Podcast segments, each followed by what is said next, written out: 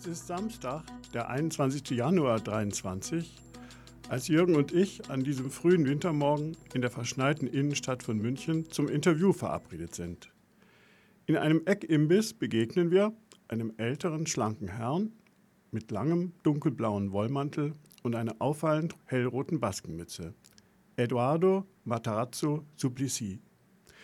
Bevor wir gemeinsam an die Arbeit gehen, stärken wir uns noch mit Kaffee und Gebäck. Mit am Tisch sind noch Herr Emilio Astuto, der uns das Interview vermittelte, und Chassi Raduan Berger, der Herrn Suplicy auf seiner Reise in Deutschland begleitet und bei Bedarf übersetzt. Eduardo Suplicy hat sich als Wirtschaftswissenschaftler in seinem Heimatland Brasilien den gesellschaftlichen Herausforderungen gestellt, war bereit, aktiv in die Politik zu gehen und hat sich durch seinen jahrzehntelangen Einsatz für die Verbesserung der Situation der Armen und die Überwindung der sozialökonomischen Spaltung der Gesellschaft in sozialpolitischen Fragen den Status einer Art von politischer Institution erarbeitet. Er war 24 Jahre lang, von 1990 bis 2014, einer von drei Senatoren aus dem Bundesstaat Sao Paulo im Senat des Bundesstaats Brasilien und hat von dieser Position aus bis in die Formulierung von Gesetzen hinein maßgeblichen Einfluss genommen auf die Entwicklung einer sozialpolitischen Gesetzgebung in Brasilien. Sein größter Erfolg war 2003-2004 die Verabschiedung und Inkraftsetzung eines Gesetzes zur Einführung eines universellen Grundeinkommens in Brasilien als erstem Staat der Welt. Bei den Wahlen im Oktober 2022 hat Eduardo Suplicy als mittlerweile 81-Jähriger erneut mit größtem Erfolg für das Landesparlament von Sao Paulo kandidiert, um von dort aus dafür zu kämpfen, dass die nächsten Stufen des Gesetzes umgesetzt werden und letztendlich ein universelles Grundeinkommen in Brasilien Wirklichkeit wird hören Sie im Folgenden eine Sendung der Redaktion Kulturimpuls Grundeinkommen mit der Dokumentation des Interviews mit Eduardo Suplicy am 21. Januar 2023 zum Thema gesetzliches universelles Grundeinkommen in Brasilien. Jürgen Greine hat mit enormem Einsatz Auszüge aus diesem Interview aufbereitet und mit einer Übersetzung versehen. Aus unabweisbaren familiären Gründen ist er heute unterwegs. Jochen Balzer ist heute allein im Studio begleitet in der Technik von Felix Jakowitz.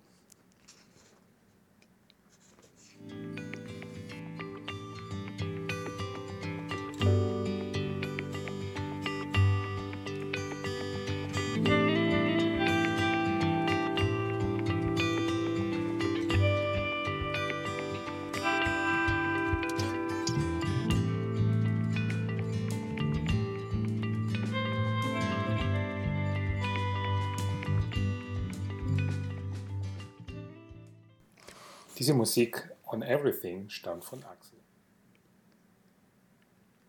Es wird jetzt in dieser Sendung so sein, dass wir einige Passagen bringen aus unserem Interview. Also Eduardo Suplicy wird recht viel zu Wort kommen. Und ich werde dazwischen äh, das Nötige sagen, um das zu ergänzen, ein bisschen zu erläutern, da und dort. Ähm, als erstes kommt jetzt eine Passage ganz vom Anfang des Interviews. Da spricht Eduardo Suplicy sein brasilianisches Portugiesisch, dass wir das auch mal hören. Und man spürt ihm an, ein, in welchem Ausmaß er sozusagen ein politischer Mensch ist, der so intensiv mit dem Schicksal seines Heimatlandes mitleidet und lebt. Felizmente estamos vivendo zum Glück sind wir am Leben. Wir haben im Moment eine sehr schöne Situation mit der Wahl von Präsident Lula. Um período depois de dois mandatos de Lula e dois mandatos, mas que foram cortados no segundo mandato ao meio de Dilma Rousseff, in der Zeit, in der die PT in der Regierung war, das waren acht Jahre Lula und sechs Jahre Dima Rousseff, hatten wir ein sehr schönes Programm, und zwar die Bolsa Familie, was zu Deutsch übersetzt werden kann mit Familienbeihilfe, um besser die Unterschiede der Menschen auszugleichen. Em 2018 de Fernando Haddad, que era nosso candidato, e E neste período, o avanço que havíamos conseguido sobretudo na direção de erradicar a pobreza, diminuir a desigualdade, com programas sociais tais como Mit der Regierung Tremer und Jair Bolsonaro hat sich das in den letzten Jahren verschlechtert. Also die Programme mit der Familienbeihilfe und dadurch gibt es wieder mehr Armut in Brasilien und Ungleichheit. Houve um, um acréscimo, um aumento da pobreza absoluta e da desigualdade outra vez, revertendo o progresso que havíamos obtido com o governo de Lula e de Dilma Rousseff. Am Anfang unseres Treffens mit Eduardo Suplicy fragte er mich und Jürgen, ähm, ja, was wir denn so im Leben gemacht hätten und seit wann wir und wie wir zu dem Thema bedingungsloses Grundeinkommen gestoßen sind. Und ähm, da hatte ich dann geantwortet, wahrheitsgemäß, dass ich aus einem schwer evangelischen Elternhaus komme, da komplett ausgestiegen bin und äh, dann ja in eine WG gezogen bin, mit dabei war bei der Sponti-Szene in München in den 70ern und das aber im Grunde die Auseinandersetzung mit dem marxischen Denken das große Thema war, nicht nur für mich, sondern für Tausende in meinen Jahrgängen damals. Und ähm, dass ich dann aber im Grunde über die Idee des wissenschaftlichen Sozialismus, die ich weiterhin für berechtigt halte, ähm, dazu kam, doch zu akzeptieren, dass es Sinn machen kann, von einer spirituellen oder religiösen Dimension der Wirklichkeit zu sprechen, ohne Religion, Dogmen und so weiter, sozusagen auf Erfahrungsgrundlage.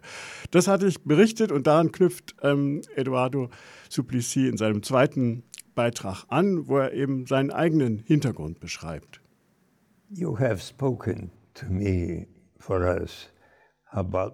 Jochen, du hast mir vorher erzählt von deiner religiösen Prägung.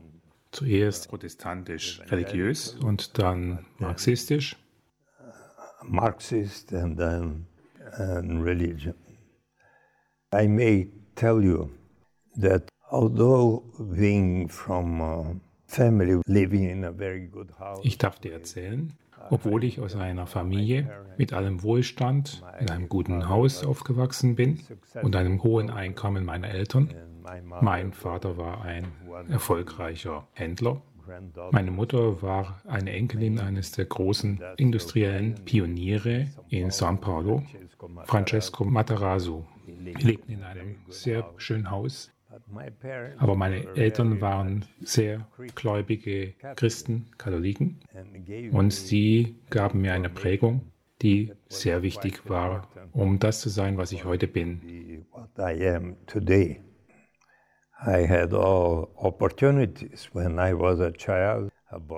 Ich hatte alle Möglichkeiten, als ich ein Kind war und ein Jugendlicher. Meine Eltern waren es gewohnt, zu beten mit uns allen. Und sie sagten zu uns, dass wir immer sehr solidarisch zueinander sein sollten. Aber diese Werte sollten auch jenseits der Wände unseres Zuhauses angewandt werden. Mein Vater war Vorsitzender eines Instituts für 30 Jahre, das Jungen im Alter von 10 bis 15 Jahren die Möglichkeit gab, die Hälfte ihrer Zeit zu lernen zu studieren und die andere Hälfte der Zeit zu arbeiten, zum Beispiel indem sie sich um Fahrzeuge kümmerten oder Schuh putzten. Manchmal, wenn ich mit meinem Vater dorthin kam, konnte ich erleben, dass die Jungen ihn umarmten wie einen zweiten Vater. I think that I was 10 years of age and I was sleeping ich denke, ich war zehn Jahre alt und ich schlief. Mein Zimmer war Richtung eines schönen Parkes.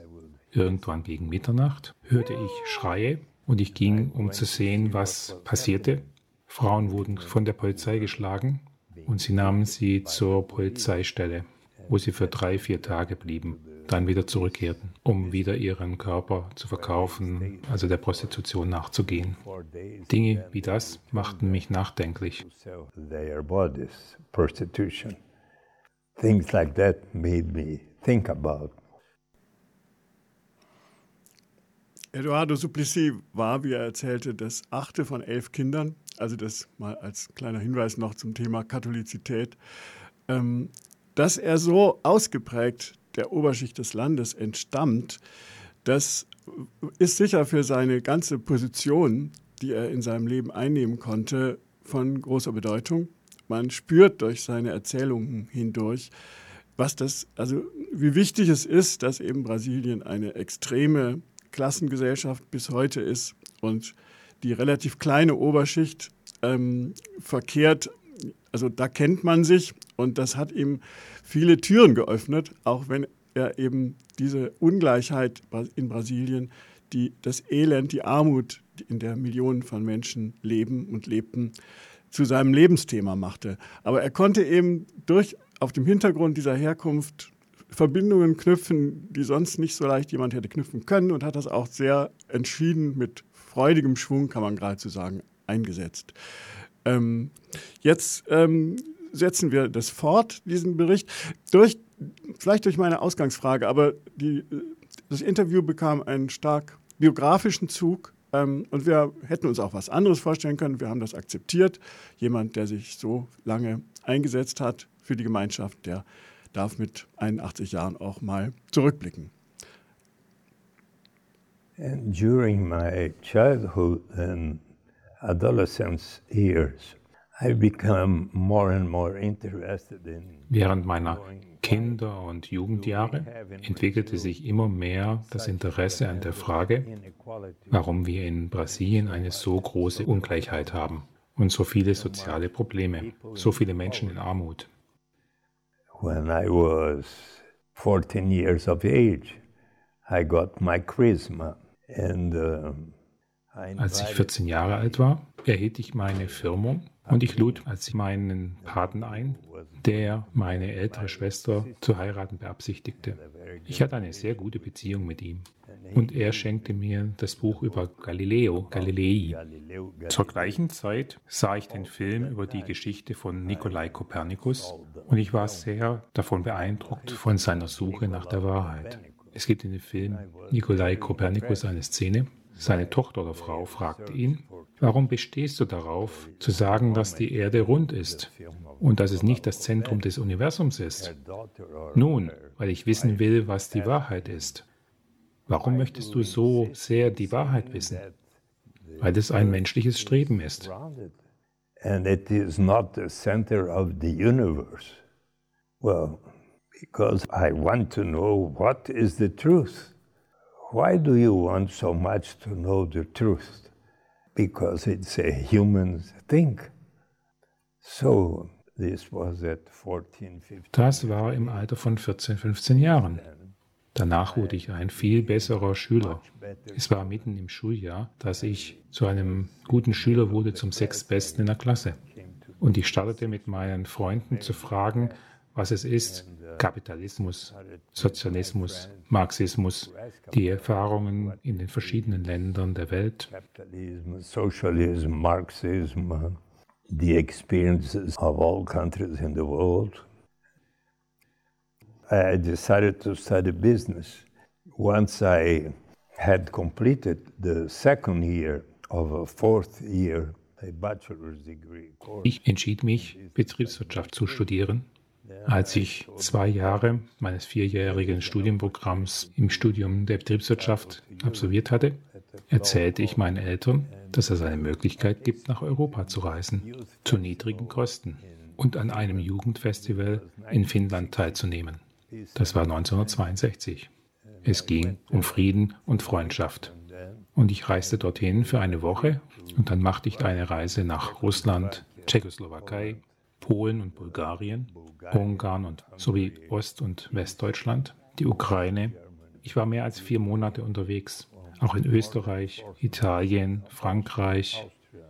Nachdem ich die Mauer in Berlin gesehen habe, kam ich zu der Feststellung, dass es möglich wäre, eine neue Welt zu bilden aber immer demokratisch und mit Frieden. Ich begann ein Anhänger von Mahatma Gandhi und Martin Luther King Jr. zu werden. I became a follower of people like Mahatma Gandhi and Martin Luther King Jr. Die folgende Musik ist von Haroldo Torreciglia und heißt Dorme Marina.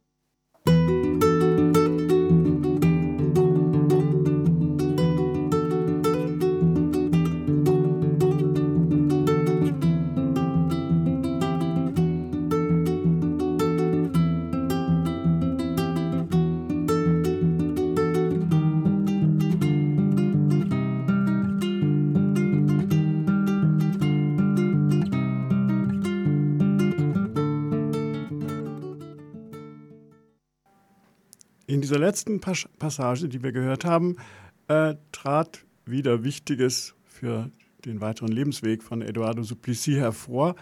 Dieses Festival äh, war ja organisiert, wie viele dieser Jugendfestivals, von, de, von einem Bündnis kommunistischer Parteien, die auf Moskau damals orientiert waren, zusammen mit anderen nahestehenden Organisationen. Das fand in Helsinki in Finnland statt. Später, 1973, gab es zum Beispiel so ein Festival in Ostberlin. Ähm, Eduardus Suplicy schloss eine Europareise an. Und sagen wir, diese letzte Aussage, das ist sicher vom, wichtig. Das ist auch nicht selbstverständlich, weil es gab natürlich in Südamerika in, in damaligen Zeiten und später auch Strömungen, deren Anhängerinnen und Anhänger äh, keine Möglichkeit sahen, Veränderungen ohne Bewaffnung zu erreichen. Also das, ähm, diese Tendenzen waren da und Eduardo Suplicy ging einen ganz anderen Weg, nachdem er auch gesehen hatte, was eben Gewalt mit sich bringt. Die Mauer stand ja gerade mal so ein Jahr damals, wo er da vorbeikam. Da war sicher auch noch viel von der Erschütterung zu spüren, die das ausgelöst hatte, der Bau der Mauer. Ähm, ja, äh, ich denke, wir können dann, ah ja, vielleicht noch ein Punkt, was auch natürlich von Bedeutung ist, dass, ähm, ja, das, nee, das habe ich schon gesagt, mit der Verbindung mit der Oberschicht auch. Ich glaube, dann können wir zum nächsten Beitrag weitergehen. Der nächste Beitrag zeigt, auf welchen Wegen dann die Verbindung entstand von Eduardo Suplicy mit äh, Präsident Lula da Silva. Also ja, wie sich das fügte. I finished my PhD in im Juni 1973 beendete ich meine Promotion in Ökonomie und ich wurde Professor. Mit einer Ganztagesstelle. Nun, ich wurde eingeladen, zuerst von der Ultimara Zeitung und dann von dem Magazin Vision und schließlich von der Folia de São Paulo. Das ist einer der bedeutendsten Zeitungen Brasiliens um ab 1976 Artikel über Wirtschaftspolitik zu schreiben. Last year, on the day that I completed 80 years of age, I got a gift from President Lula that I wanted very much to have it. And finally, Letztes Jahr als ich meinen 80. Geburtstag beging, erhielt ich von Präsident Lula ein Geschenk, das ich mir sehnlichst gewünscht hatte. Ein 70-minütiges Gespräch über den Kampf für ein Grundeinkommen. Und in dieser Unterhaltung sprechen wir über unser Zusammenwirken und unsere Freundschaft seit 1976 dem Tag, an dem ich Präsident Lula traf. Er war der Vorsitzende der Metallgewerkschaft. Once his economic assistant that was studying in the fourth year of economics at a university in Santo André nearby. Eines Tages sagte sein Assistent für Wirtschaftsfragen, der im vierten Jahr Wirtschaft studierte, an einer Universität in Santo Andreo in der Nähe von San Bernardo, wo die Metallgewerkschaft sich befindet, er sagte zu Lula, heute wird Professor Eduardo Matarazzo Suplicy, der Artikel über Wirtschaftspolitik in der Folia de São Paulo schreibt, in meiner Klasse eine Vorlesung halten. Möchten Sie daran teilnehmen? Und er kam. Und ich erzählte den Studenten, dass Brasilien sehr schnell wächst, aber mit einer großen Anhäufung von Einkommen und Vermögen.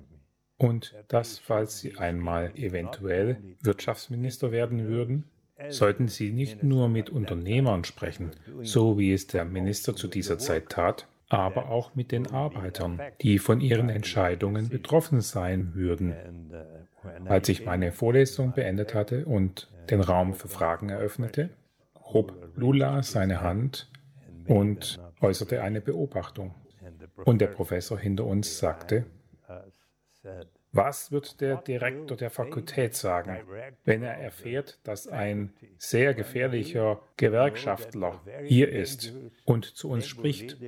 Und Lula fühlte sich nicht sehr wohl und verließ den Raum. Nachdem ich alle Fragen beantwortet hatte, war er in den Vorhallen und wir begannen miteinander zu sprechen. He was outside in the patio and uh, we started to talk. Ja, so begann ihre Beziehung, die bis heute weiter dauert, andauert, äh, ihr, ihr Zusammenwirken. Jetzt muss ich da hinzufügen, dass eben 1964 das Militär in Brasilien putschte gegen den gewählten Präsidenten Goulart. Und dann begann eben für 20 Jahre, 21 Jahre die Zeit der Militärdiktatur.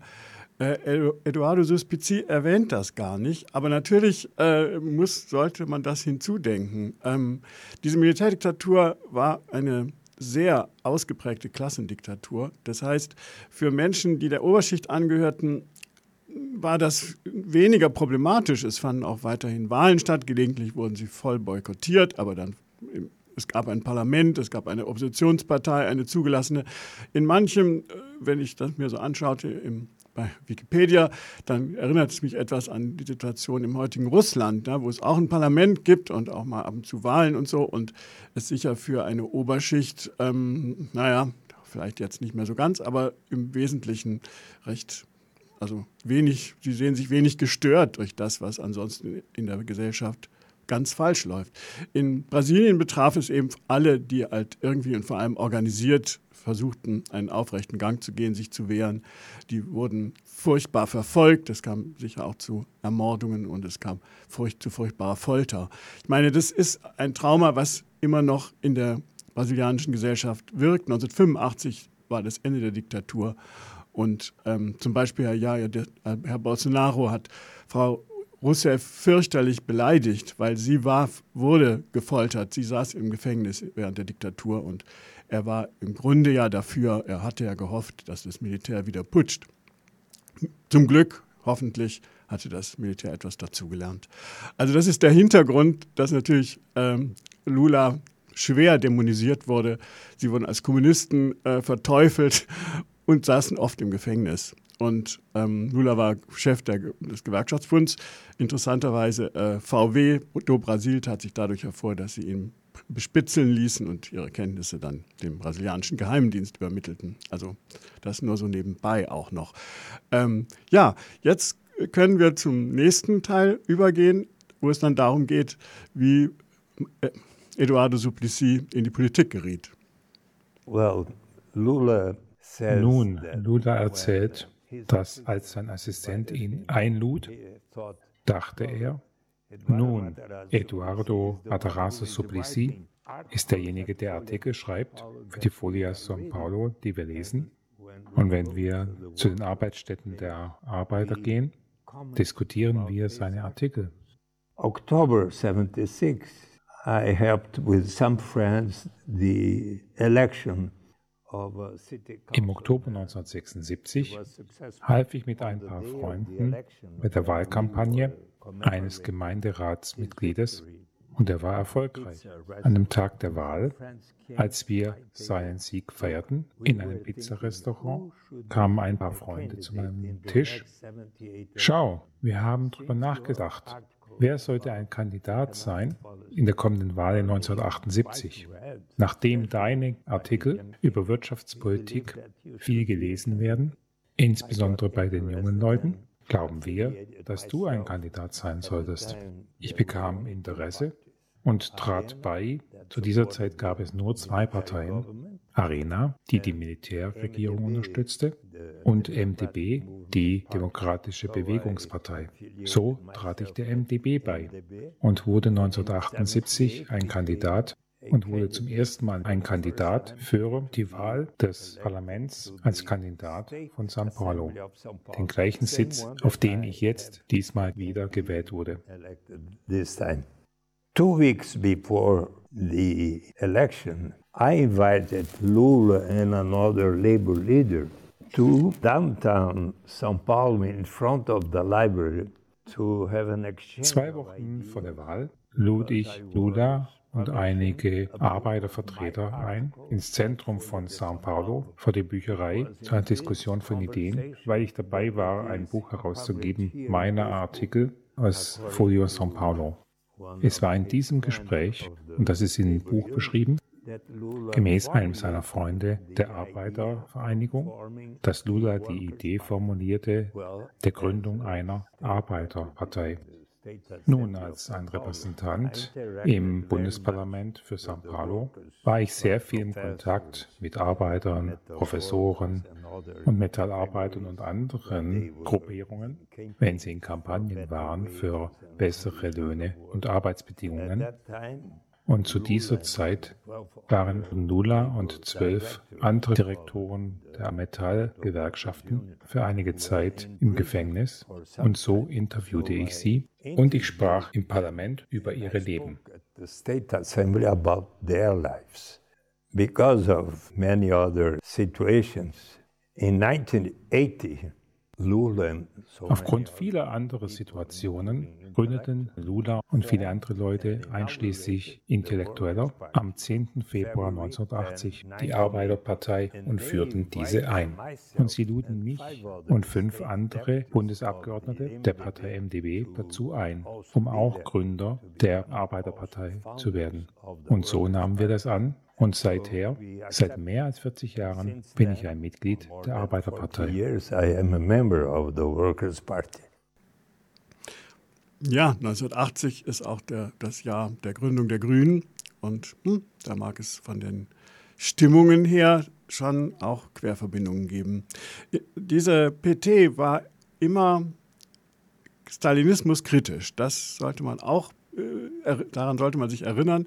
Das lag vielleicht auch daran, dass die Trotzkisten in Brasilien relativ stark waren, dass man sich eben an die Gewalt unter Stalin erinnerte und das abgelehnt hat. Deswegen hatte auch die brasilianische kommunistische Partei damit nichts zu tun. Die hat sich im Prinzip 1992 dann aufgelöst. Ähm, ich möchte jetzt den Blick wenden auf äh, einen anderen Aspekt der Entwicklung von Eduardo Suspisi, der dann später sehr wichtig wird. Eduardo Suspisi hat zunächst mal seinen Bachelor gemacht in Brasilien in Wirtschaftswissenschaften und entschied dann, ich will in die Lehre gehen und wird Wirtschaftswissenschaftler werden. Und dazu nahm er ein Studium auf an der Michigan State University. Er wechselte sich da mit seiner damaligen Frau ab. Erst war er zwei Jahre dran, 66 bis 68. Dann kam sie dran mit ihrem Abschluss und dann wieder er, sodass er 73 dann sein FIDI machte, seine Doktorarbeit, sein Masterstudium abschloss. Und in den USA kam äh, Suspici in Verbindung mit fortschrittlichen Wirtschaftswissenschaftlern.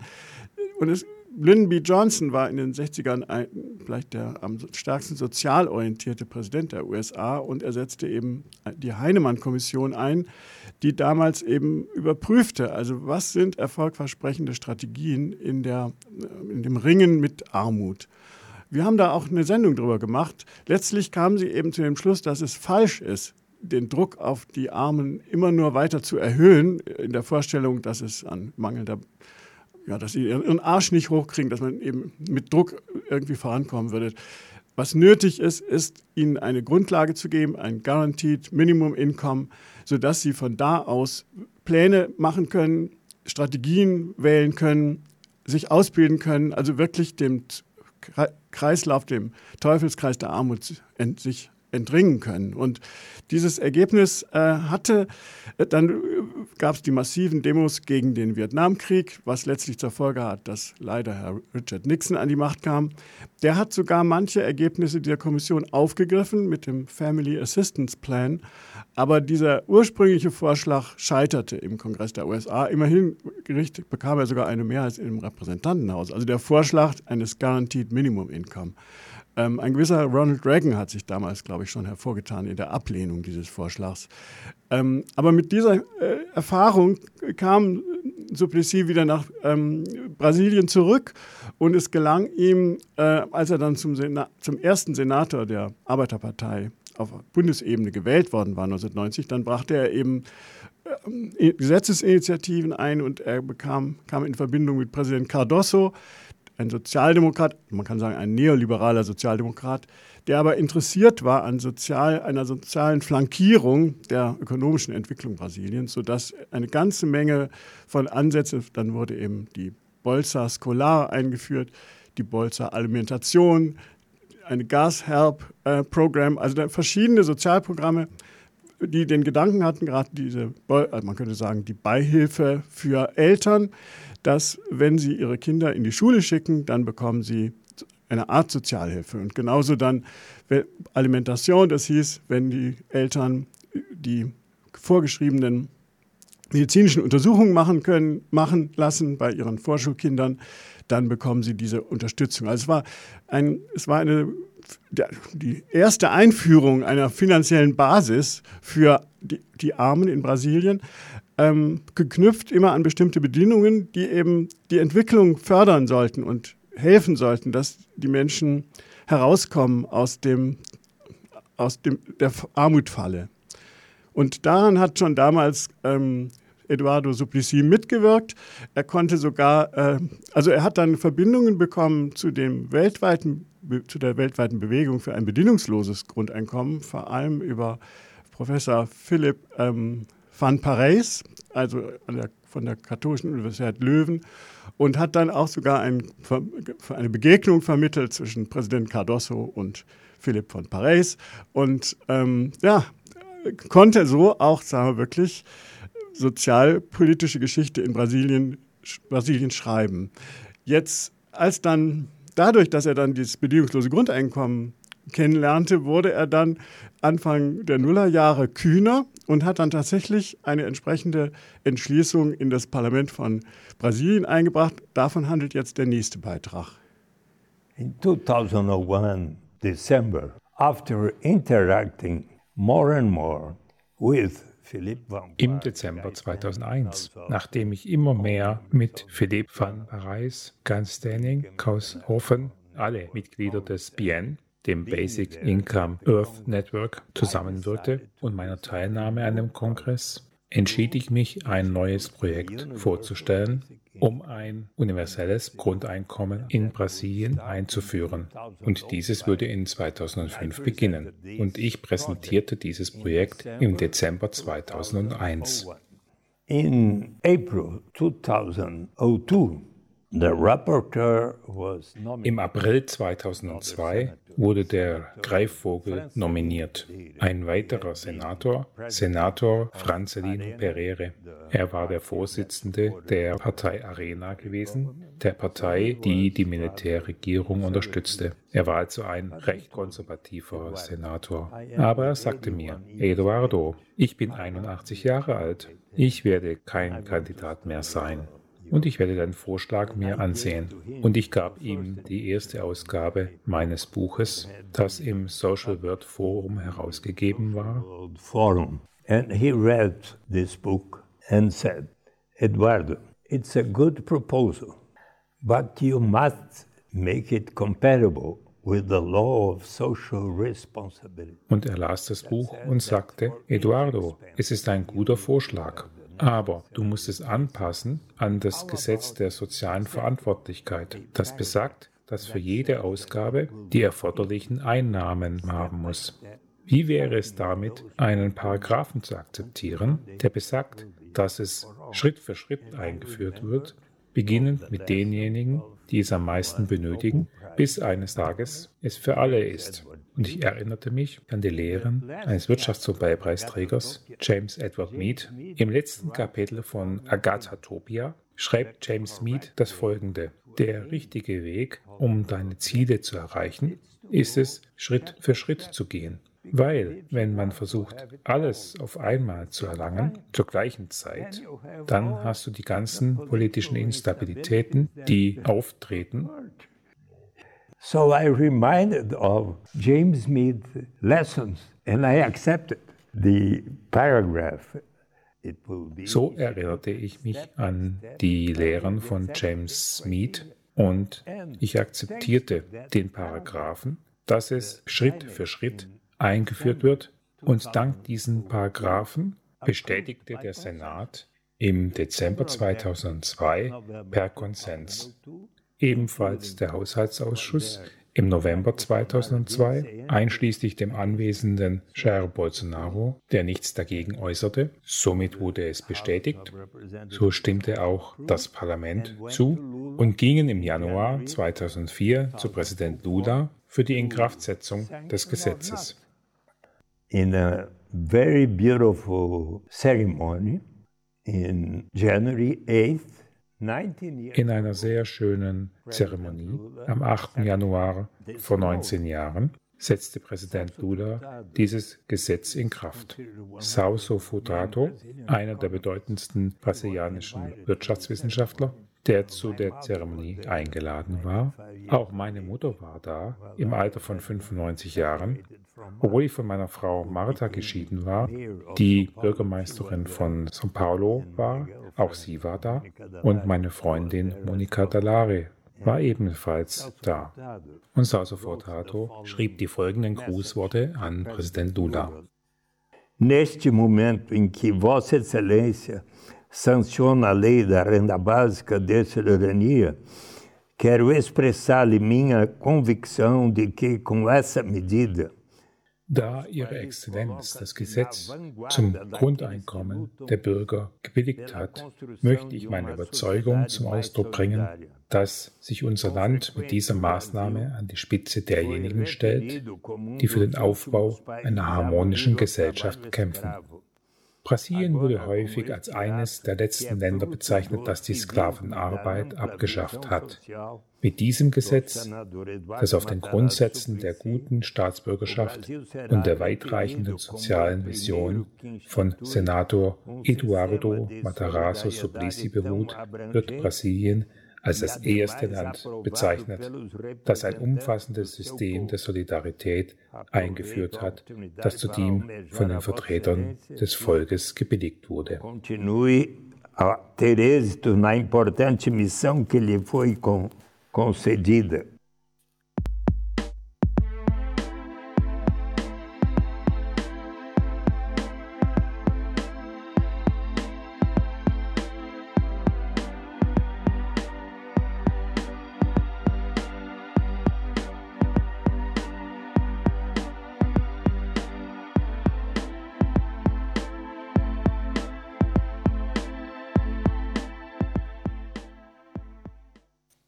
Diese Musik war aus dem Titel Chorus von Arthur Ment.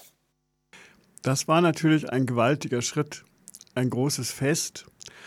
Es ist bemerkenswert, dass dieser Schritt ausgerechnet in Brasilien gelang, wo ja die, ja, die unglaubliche Getrenntheit der Menschen voneinander, was ihren, ihre sozialökonomische Situation angeht, so krass zutage, zutage tritt wie selten auf dieser Erde. Also es gibt noch andere Stellen auf der Erde, aber ähm, das gehört schon zu den schlimmsten Gegenden. Und gerade da äh, gibt es eben dann auch solche großen Menschen, die, denen es so viel bedeutet, an dieser Situation etwas zu ändern, diesen Albtraum zu beenden. Also fällt mir Hölderlin ein, wo Gefahr ist, wächst das Rettende auch. Ja, da, das ist berührend zu hören. Ähm, interessant was dieser Herr, den, von dem ähm, Eduardo Suplicy spricht, der Herr Pereire, er bezeichnet ihn ja als Greifvogel, man könnte ihn sicher auch als Raubvogel bezeichnen. Und äh, das Wort sehr konservativ ist zu höflich, eigentlich, ich würde sagen, erzreaktionär. Aber ähm, dadurch, dass eben Herr Suplicy da Verständigungsbrücken bauen konnte und da half ihm natürlich seine Herkunft. Also da, dadurch äh, gelang halt gelang es halt, eine solche Koalition zustande zu bringen, dass eben dieses Gesetz so radikal, wie es nun mal einerseits ist, beide Kammern des Parlaments passierte und ähm, ja, insofern auch wie Gesetzeskraft erhielt das. Ähm, Eduardo Suplicy wird gleich davon noch sprechen. Auf der anderen Seite, ähm, Lula, Präsident Lula fasste praktisch diese Programme, die unter Cardoso eingeführt worden waren, in der Bolsa Familiar zusammen. Er ergänzte es durch ein Zero Famine Program und das heißt null Hunger. Und es ist ihm tatsächlich gelungen. Also als gegen Ende der Regierungszeit von Frau Rousseff hat die UNO festgestellt, dass es eigentlich in Brasilien nach ihren Kategorien keine Armut, keinen, keinen Hunger mehr gab. Also die schlimmste Armut überwunden war. Das ist natürlich etwas, was ihm auch die, Bevölker die Bevölkerung sehr hoch angerechnet hat. Also kein brasilianischer Präsident verließ äh, seine letzte Amtsperiode mit einer so hohen Zustimmung aus der Bevölkerung. Das war einfach eine Leistung. Allerdings, die weitere, weiter kam das Ganze eher nicht. Jetzt können wir vielleicht weiter den letzten, nächsten Beitrag bringen. In dem so the law is approved,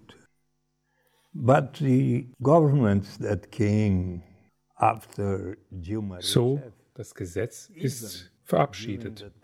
Aber die Regierungen, die kamen nach Dilma Rousseff, sogar während der Zeit von Dilma Rousseff, ich als Senator, ich schrieb ihr 34 Briefe, um sie zu fragen, um zu sehen, was würden die Schritte sein in Richtung der Einführung eines universellen Grundeinkommens. Aber ich war in dieser Hinsicht nicht erfolgreich. Danach gaben auch die Regierungen von Michel Temer und Jair Bolsonaro keine Beachtung darauf, dieses Gesetz in die Umsetzung zu bringen. Aber nun sind 19 Jahre vergangen, seitdem das Gesetz verabschiedet wurde. The Union Public Defensor of Rio Grande do Sul der gewerkschaftliche Pflichtverteidiger von Rio Grande do Sul als Vertreter eines öffentlichen Straßenkämpfers aus Porto Alegre mit Epilepsie, der aus der Familienbeihilfe 89 Real erhielt, reichte mit seinem Klagemandat mit dem Anspruch gegen die Bundesregierung auf die Zahlung, was ihm zusteht, gemäß dem, was in diesem Gesetz geschrieben ist. Und der höchste Gerichtshof bestätigte dass dieser Anspruch in die Praxis umgesetzt werden sollte. Und das hat immer noch Gültigkeit, sogar nun für Präsident Lula. And now I am doing my best with several economists and groups of people. Und nun versuche ich mein Bestes zu tun mit verschiedenen Wirtschaftswissenschaftlern und Menschengruppen, die für ein universelles Grundeinkommen sind, weil wir möchten, dass Präsident Lula wirklich vom Familienbeihilfeprogramm zum universellen Grundeinkommen geht. Es ist sogar so passiert, dass Präsident Jair Bolsonaro im Dezember 2021 ein neues Gesetz veröffentlichte, das vom Nationalen Kongress als handelnde Macht bestätigt wurde, das besagte, dass das universelle Grundeinkommen stufenweise eingeführt wird, aber sie würden zuerst anfangen mit der sogenannten Brasilien-Absicherung, die die Familienbeihilfe ersetzen würde. But the new government of President Lula aber die neue Regierung von Präsident Lula hat bereits zum Ausdruck gebracht, dass sie die Familienabsicherung nicht weiterführen würden. Sie würden einführen, was sie die neue Familienbeihilfe nennen werden. Die Details davon sind die folgenden. Jede arme Familie mit einem Einkommen unter einem bestimmten Einkommen werden nun das Recht haben, 600 Real pro Monat plus 150 Real pro Kind zu erhalten. Im Jahre 2019 formten 213 Mitglieder des brasilianischen Kongresses eine parlamentarische Front zur Verteidigung des Grundeinkommens. Das ist ein guter Schritt. Also, there is a Brazilian es gibt auch ein brasilianisches Grundeinkommensnetzwerk. Und ich versuche all diesen Organisationen zu helfen. And I am also in touch with the new Minister of Social Development. Und ich bin auch im Kontakt mit dem neuen Minister für soziale Entwicklung. Ich bat ihn um ein gemeinsames Treffen in São Paulo, die große Befürworter für ein Grundeinkommen sind, für Treffen in São Paulo und Brasilia, sobald ich zurück in Brasilien angekommen bin. Ich denke, es ist nicht überraschend, dass das weitergehendere Konzept des bedingungslosen universellen Grundeinkommens gesellschaftlich auf stärkere Widerstände stößt. Immerhin wird damit ja auch das ganze System der Lohnarbeit ja, geschwächt, weil der Druck nicht auf die Einzelnen nicht mehr so groß ist, um jeden Preis äh, oder um fast jeden Preis bezahlte Arbeit zu, anzunehmen. Na, natürlich, wenn es so etwas Ähnliches wie eine Sozialhilfe gibt, jedenfalls für weite Bereiche, dann ist das auch schon eine Abschwächung. Aber letztlich ist ja in der Regel so niedrig, dass ähm, man von einer Befreiung vom Druck zur Lohnarbeit dann nicht sprechen kann. Bei einem universellen Grundeinkommen bedarf also was wirklich den Namen verdienen würde, wäre das anders und dann sähe natürlich auch die ganze Landschaft der bezahlten Arbeit anders aus und da wird es noch lange Widerstände geben. Das ähm, berührend, wie Eduardo Suplicy die, das Ringen aufnimmt und sich freut darauf und aktiv ist. Ähm, uns, es war auch für uns sehr interessant, eben zu sehen, unter welchen Vorzeichen die Einführung eines bedienungslosen Grundeinkommens in Brasilien steht, wo mehr ähm, die Armutsbekämpfung ganz krass existenziell im, im, Zentrum steht. Für uns vielleicht eher die, die Erkenntnis, dass wenn wir die Regeln nicht ändern, dann ähm, wir über kurz oder lang in Verhältnissen landen werden, die den brasilianischen ähnlich sind, möglicherweise. Also es ist mehr eine, ein Wissen, dass die Formen, in denen wir bisher wirtschaften, so nicht weiter in die Zukunft geführt werden können. Nicht zuletzt wegen der, dem Produktivitätssprung mit der Digitalisierung. Ähm, ja, ganz am Schluss ähm, kommt noch mal ein Beitrag von Eduardo Suplicy, wo er eben am Schluss des Interviews auch uns noch mal sagen wollte, wie er argumentiert, wenn er Menschen versucht, die Idee eines bedingungslosen Grundeinkommens nahezubringen. Ich habe euch nicht erzählt, wie ich es in Brasilien mache, was üblicherweise die Erklärung ist, um die Leute von einem Grundeinkommen zu überzeugen. Nun, wenn wir wirklich eine gerechte Gesellschaft aufbauen wollen, müssen wir die Instrumente der Wirtschaftspolitik in Anwendung bringen, die das Niveau der Gesellschaft anheben, die allen Würde und Freiheit bringen, wie es Amartya Sen in dem Buch Entwicklung als Freiheit, Development as Freedom sagt. He explained that when he was a boy, er erklärt, dass als er noch ein Junge war und in Dhaka, heute Bangladesch, lebte, zur damaligen Zeit war es noch Indien. Sein Vater war ein guter Professor und er lebte in einem schönen Haus. Als er eines Tages im Garten seines Zuhauses spielte, kam ein Mann durch das Tor und er hatte Stichverletzungen in seinem Rücken. Er rief nach seinem Vater, der sogleich kam, und er begleitete seinen Vater, der diesen Mann, dessen Name Kademia war, ins Krankenhaus brachte. Auf dem Weg zum Krankenhaus sagte der Mann, Oh, meine Frau sagte mir, ich sollte hier nicht herkommen, weil dieser Ort so gefährlich ist wegen der Gewalt und den Kämpfen. Aber ich hatte keine Alternative, als hierher zu kommen, um eine Arbeit zu finden, um meiner Familie das zu geben, was sie benötigt. Als sie das Krankenhaus erreichten, starb Kademir an seinen starken Blutungen. Und Amartya Sen sagt, Kardemir hatte nicht wirklich Freiheit. Er musste sein Leben und seine Gesundheit in Gefahr bringen, um eine Arbeit zu finden, die das Überleben seiner Familie sichert. Well, I explain in São Paulo, a mother who don't have nun, in São Paulo erkläre ich, eine Mutter, die manchmal keine Alternative hat, ihre Familie zu ernähren und am Abend in den Park geht, um ihren Körper zu verkaufen, sich zu prostituieren, oder ein junger Mann, der keine Alternative hat, um zum Einkommen seiner Familie beizutragen, entscheidet, ein Mitglied der Narkotdrogenbande zu werden. One of the most popular singers and composers in Brazil sings this.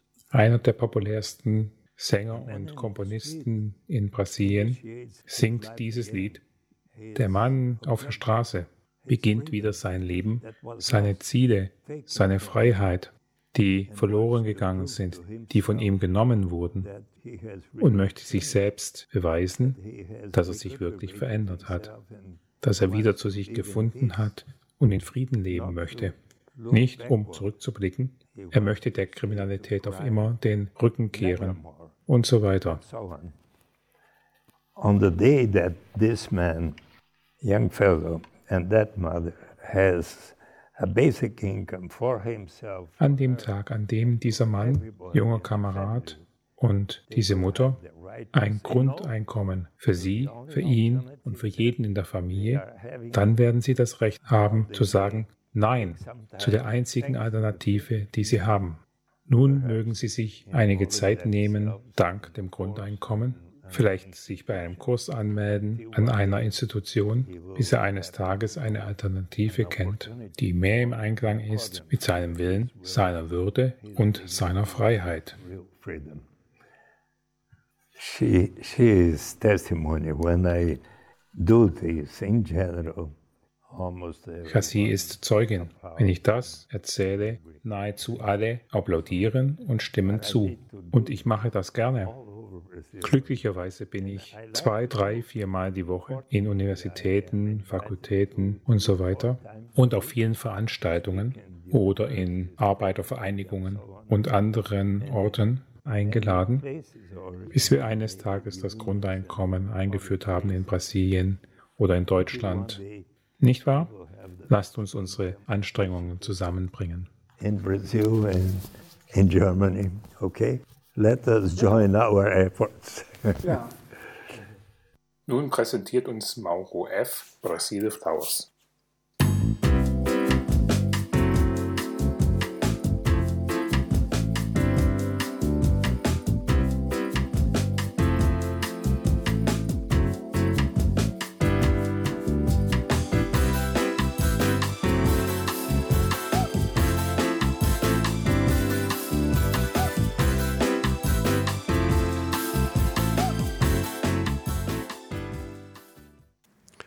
Vielleicht noch eine kurze Bemerkung zum vorherigen. Die globale Gebildetheit von Herrn Eduardo Suplicy zeigt uns, dass wir dürfen uns nicht in der Festung Europa verschanzen. Wir sollten wirklich Anteil nehmen an, der ganzen, am Schicksal der ganzen Menschheit. Jetzt aber umschalten. Ähm, am Ende der Sendung Aktuelles und Termine.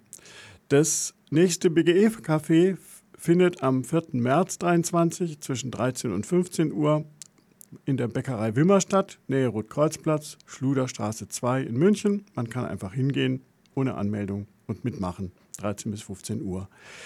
Ähm, die Gruppe BGE4U trifft sich am Donnerstag, den 16. März 2023 zwischen 19 und 21.30 Uhr im Eine Welthaus, Schwanthaler Straße 80, Rückgebäude. Wieder ein offenes Treffen. Man kann einfach hingehen und im Eingangsbereich vom Eine Welthaus, da ist dann ausgehängt, in welchem Raum das Treffen stattfindet. Weitere Hinweise und Informationen finden Sie auf unserer Homepage World Wide Web Grundeinkommen-münchen.de. München mit UE, wie immer. Und jetzt zum Abspann äh, hören wir noch eine Musik von Miran Stergolek mit dem Titel Brasil. Und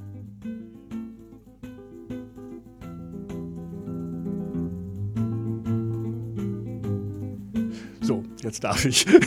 Gut. Ähm, Sie hörten die Sendung Kulturimpuls Grundeinkommen hier auf Lora München. Und ich möchte mich zunächst einmal bedanken bei Eduardo Matarazzo Suplicy, dass er mit uns dieses Gespräch am 21. Januar geführt hat und überhaupt nach Europa gekommen ist, diese Mühsal auf sich genommen hat. Emilio Astuto für die Vermittlung des Interviews dass er das ermöglicht hat. Chassi Raduan Berger für die Begleitung und Übersetzung. und Fabian Eckstedt von Radio Lora, dass er uns überhaupt Bescheid gesagt hat, dass das stattgefunden hat oder stattfinden würde, dann am 21. Januar. Ja, die Redaktion von Kulturimpuls Grundeinkommen, Jürgen Greine und Jochen Balzer und in der Technik war heute, begleitete uns wieder. Vielen Dank, Felix Jakowitz. Ja, das ist alles. Ja, wenn Kommentare und Anregungen es gibt, dann ähm, radio.bgemünchen.de, BGE München in einem Wort und München mit UE. Also wir hören gerne Rückmeldungen, wie es ankam, was fehlte oder was schön war. Und wer das, die Sendung nochmal hören will oder sie weiterempfehlen will, sie wird bei Lora morgen, Donnerstag, den 23. Februar, um 4 Uhr und um 13 Uhr auf DAB Plus wiederholt. Und nun, wenn das morgen nicht so passt, dann können Sie in Kürze diese Sendung und noch viele andere vergangene Sendungen auf, wieder auf unserer Homepage finden: World Wide Web Grundeinkommen-münchen.de. Der nächste Termin, unserer, der Termin für unsere nächste Sendung ist am 22. März 2023. Und jetzt folgt hier auf Rolora München die Sendung des Instituts für sozialökologische Wirtschaftsforschung. Bleiben Sie dran.